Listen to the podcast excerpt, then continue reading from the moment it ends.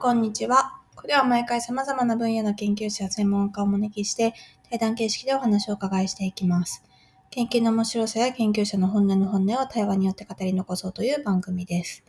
ナビゲーターは東京医科歯科大学で公衆衛生学の教授をしている藤原武雄さん。アシスタントは研究大好きなタプチレイチェルです。第83回は国立極地研究所先端研究推進系生物研研究グループ助教の国分信夫さんのエピソード2です。ぜひお聞きください。えすみません、その、はい、ロシアまで歩いて行かれて、はい。で、なんか世界地図を見ると、えー、意味がありますけども、はい。多分先生はもう実感として冬はそこが凍っていてつながってる感じ感覚を持ってらっしゃるとお見受けしたんですけども。はいはい。この先生からするとこうロシアっていうのはもういわば日本と地続きみたいな感覚なんですか？親しみというか近さ。ああのえっと、ロシアまではあの、えっと、サハリンまではあの飛行機で行って、その、あれですね、サハリンから先がこう、なんか氷でつながってるっていう、まあ、あの、それはそうなんですけど、まあ、まあ、そうですね、あの、北海道にいると特になんかロシアはなんかお隣の国だっていう感覚は、まあなんか多分それは一般の人でも結構あると思います。はい。まあなんか今はね、ちょっとそのいろいろあの、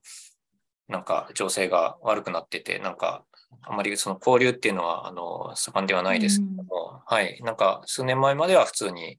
あの、北海道のなんかどっか、あの、函館でも小樽でも家内でもなんか港に行けば、あの、ロシアの船がなんか数隻止まってて、あの、船員さんが歩いてたりとかですね。あと、まあなんかロシア語を書いたお店があったりとか。はい。まああの、なんか普通に隣の国だなっていう感覚がありますね。まあ、ただなんか、その後、なんかこう、仕事についてから、あの、ロシアの人と話す機会があったけども、やっぱりその、なんか、ロシアの中でも、あの、えっ、ー、と、東側の、なんか、あの、極東地方の人であれば、なんか日本が結構近いっていう感覚はあるんだけれども、あ西の、あの、ヨーロッパに近い方の人からすると、やっぱりすごい、なんか遠い国で、なんかちょっと多分国の中でもね、なんかすごい広い国なんで、あの、あちら側としてはなんかそんなに隣の国って持ってないところもあるかもしれないですけども。うん、なるほどで、それでま探検部をやられていて、はい。学部時代の、あの、なんていうか、研究というか、勉強はどういうあれだったんですか？学部時代の。ああ、学部時代。あの、私はですね、あの、水産学部っていう学部に入ってて、あの、まあ、さ、魚ですね。魚とか、あの、海の、あの、環境を研究するっていうような学部にいてですね。うん、で、えっと、その水産学部は、あの、札幌じゃなくて函館にキャンパスがあって、なので、えっと、まあ、しばらく、えっと、しばらく札幌で過ごしてから、こう、函館に引っ越しまして、で、その、あの、水産学部は今でもそうなんですけども、練習船を持っててですね、練習船というか、まあ、観測船ですね。あの、日本の、あの、まあ、結構北の方の海をこう、えっと、観測して、あの、調べ、えっと、調べてこう、行くような、えー、その、おしろ丸っていう観測船があって、えっと、その船に乗って、いろいろ、あの、まあ、海の中の、えっと、魚の量とかをですね、えっと、えー、魚群探知機、あの、音波を使って測るっていうような、えっと、研究室に行って、で、その、まあ、魚の量とかを調べていました。で、えっと、はい、私はなんか、まあ、魚も興味あったんですけども、あの、鳥にすごい興味があってですね、あの、それで、あの、練習船でなんかその実習公開とか行くと、もう、あの、大海原でこう何も見えないようなところになんかすごいたくさんあの鳥があの漏れているような場面に出くわしてですね、あの、その海でこうほぼ一生を送る海鳥なんですけども、その海鳥になんかすごい興味が出てきて、なんか海鳥の生態をなんか調べたいなと思って、で、まずは手始めに、まあその船の上からでもこう見える、その鳥の数を、あと種類をずっとこうなんかあの、記録するっていうのと、まあ、あとそれと同時にその鳥が食べていそうなあの魚とかプランクトンの量があの魚群探知機でわかるんですけども、なんかそれのあのどういう深さのどういう餌と、なんかその一番その、海にいた鳥の量の関連性が高いかなっていうようなのをテーマにして、あの、修士課程はなんかまあそういうテーマでやらせてもらったんですね。へーはい。で、えっと、はい。緑ってずっと海にいて休まないんですか？ああ、休んでますよ。あの、海の上でこう、えっと、浮かんで、ぷかぷか浮かんで休休んだりしてます。はい。面白いですね。うんで、あの、それで、えっと、その、海鳥の種類がですね、あの、ハシボソミズナギ鳥っていうのはとってもたくさん、あの、夏の間見られるんですよね。その北海道の東の方とか、あともっと北の、えっと、アリューシャン列島とか、ベーリング海とかでたくさんいる鳥がいて、うんであの、その鳥のことはあんまりその、普段見たことなかったんで知らなかったんですけども、あの、調べてみたら、あの、実はその鳥が、あの、出身は南極の方でですね、あの、オーストラリアの南の方に、その、あの、巣を作るような島があって、で、なあの、南半球の夏の間は南極の近くまで餌を取りに行って、で、その南半球は冬になると、まあ、つまり北半球が夏になると、あの、赤道を越えて、こう、バッと渡ってきて、それで、あの、日本の近くとか、あの、もっと北の方ですね、え北極海の方に行くっていう、まあそういう鳥がいてですね、まああの、それをすごいあの、あの、そういう研究を始めてからなんか目にして、うん。はい、北極だけじゃなくてなんか南極の鳥もすごい面白そうだなと思っていましたね、修士、修士課程の時は。はい。で、博士もそのまま進まれたんですか？で、えっと、博士課程はですね、ちょっとあの、えっと、対象は同じ、えっと、研究対象は同じ海鳥なんですけども、その、調べる方法をガラッと変えてですね、はいそれまではその船の上からずっと調べてたんですけども、今度はその、えっと、データロガーって言ってですね、その鳥にちっちゃなあの記録計をつけて、それでそのなんか行動を追跡するっていうような手法があるんですけども、まあなんかそういう手法をバイオロギングっていうんですけども、そのバイオロギングをでこう研究を進めてる研究室、それがあの今の極地研究所のあの大学院なんですけど、まあそのえっと博士課程にあの行きたいなと思って、まあそこであのガラッとその進学先変えて、はい。からこう、はい、南極の方の、まあ、ペンギン、あと、そうですね、なんか他の鳥とかをやるようにななりました。そういう流れなんですね。なるほど。最初から 南極のペンギンに興味を持たれたのかと思ってました。まあ、そうですね、なんかそういうわけじゃなく、まあ、なんか割といろいろ、まあ、偶然が重なって、うんその時でなんかこう、ちょっと、あこれ面白そうだなと思うことをやってきたっていうところですね。なんか一般、あ、どうぞどうぞ。先生、どうぞ。あの何何話ぐらいのデータロログをど動物というか鳥とかペンギンにつけるんですか？ああの、種類によって違うんですけども、ペンギンの場合だとそうですね、ペンギン、あの、たくさんこう、巣を作ってて、もうたくさんいて、あの、で、えっと、取り付ける個体がですね、あの、ちゃんと、あの、子育てをしてて、同じ巣に帰ってくるやつを狙ってつけ、つけるんですよ。まあ、そうすると、あの、帰ってきた時に、ちゃんと、まあ、すぐ、その、色気を回収できて、あの、とても、あの、やりやすいので、まあ、あの、そういう、なんか、ちゃんと、あの、わかりやすいところで、なんか集団で繁殖繁殖しているようなペンギンなんかはですね、あの、ワンシーズン、なんかその夏の間に調査すると、まあ、それこそなんか、80羽とか、なんか100羽とか、なんかそのくらい、なんかいろいろな機械を取り付けて、データを持って帰ることができますけど、まあ、でも、はい、中にはすごいなんか難しい種類もいてですね、あの、さっきのハシボソウミズナギドリもそうなんですけども、あの、なんか、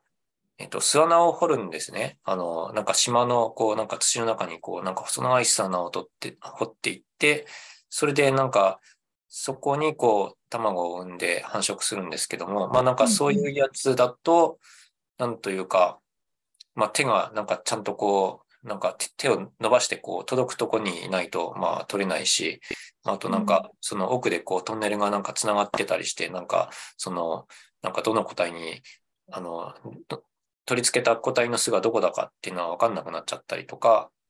まああとなんかそもそもなんかあんまりなんか毎日帰ってくるようなものじゃなくて、なんかあの、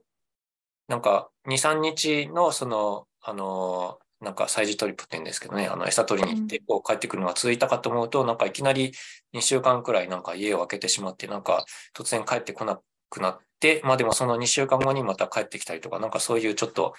イレギュラーな、なんか、あの、行動スタイルをこう、見せるやつもいて、まあそうなると、なんかつけてもなかなか怖い、あの、効率よく回収できなかったりして、まあそれでそんなになんかたくさん取り付けられなかったりとか、もうなんか、それは調べたい相手によってなんかいろいろです。うんうーん。あの、あごめんね、あの、まあなんていうか、はい。取り取り付けて、電池はどのぐらい持つ感じなんですか？動物につけるロガーって。ああ、あの、それもですね、えっと、どういうデータを取るかによるんですけども、えっと、まあ、それこそ、あの、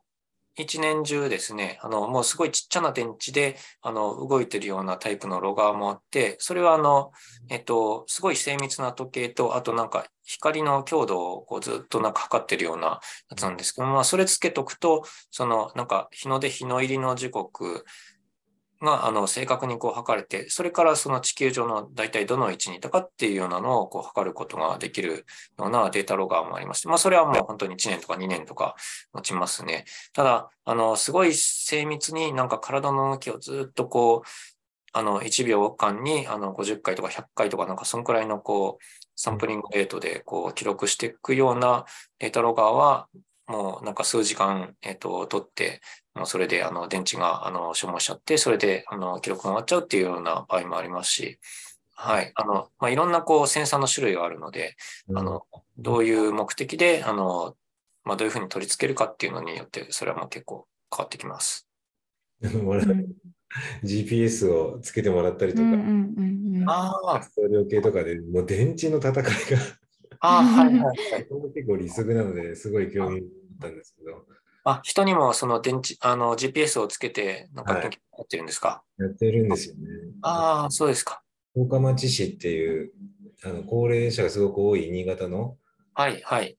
まあ、魚沼さんのお米の美味しいところで、えーはいはいはい。で非常にこう高齢者に対する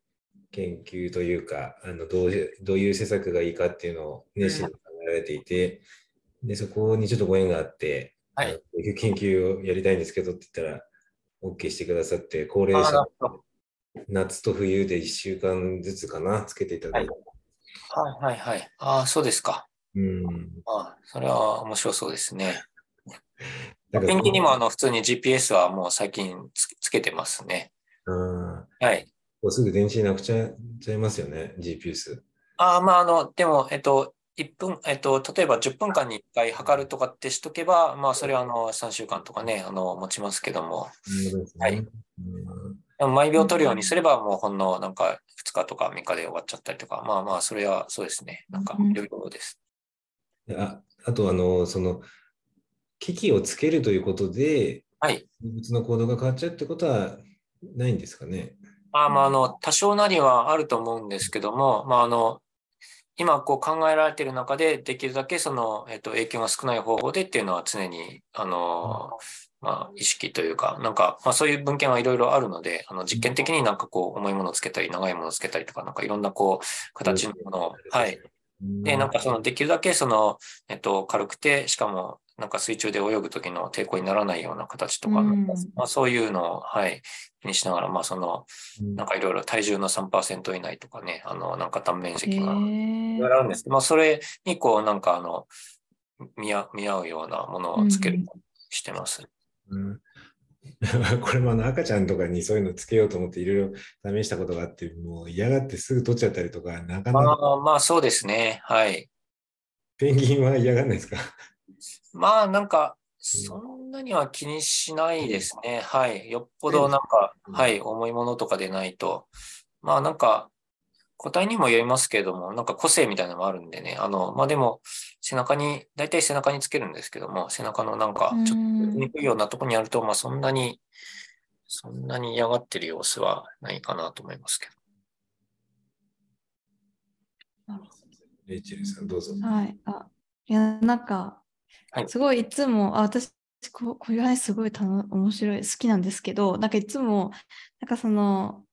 いろんな種類の動物とか生物の、なんかそういう、なんていうか、生態をこうやって細かく見るこ、見て、まあ、どんどん分かってい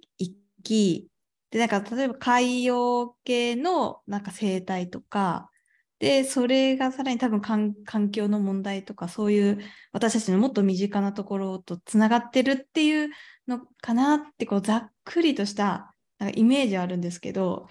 なんかそこら辺が、なんだろう、細かいところがあんまりイメージができてなくて、その生態、ある種の種種のなんかその生態をかなり深掘って、まあ、どういう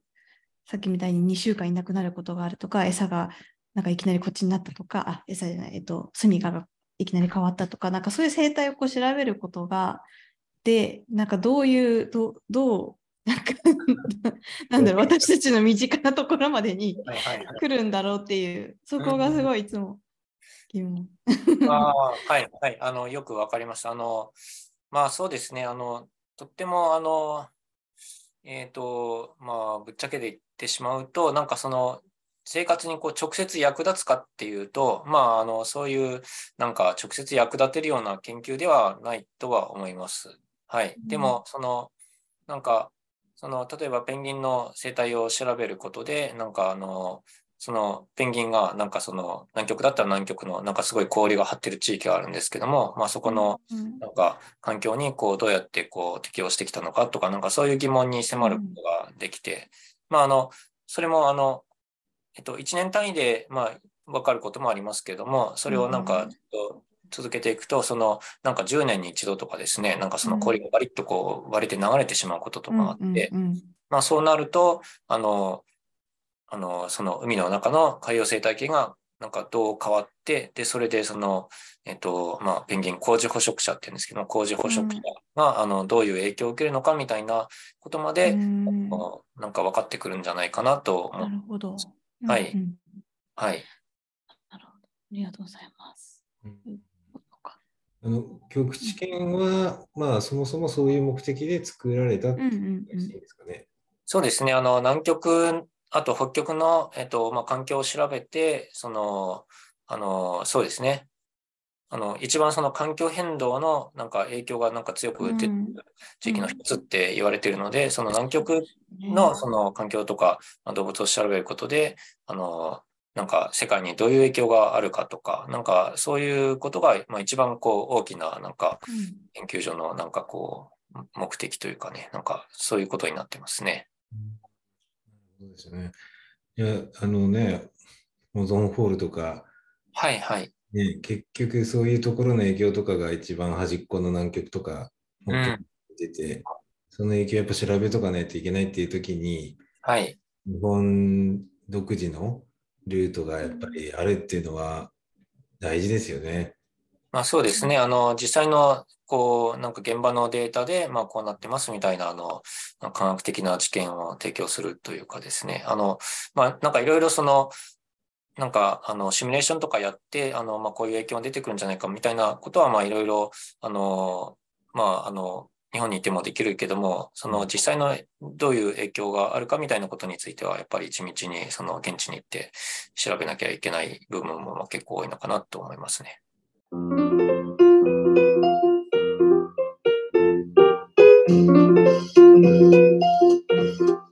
うん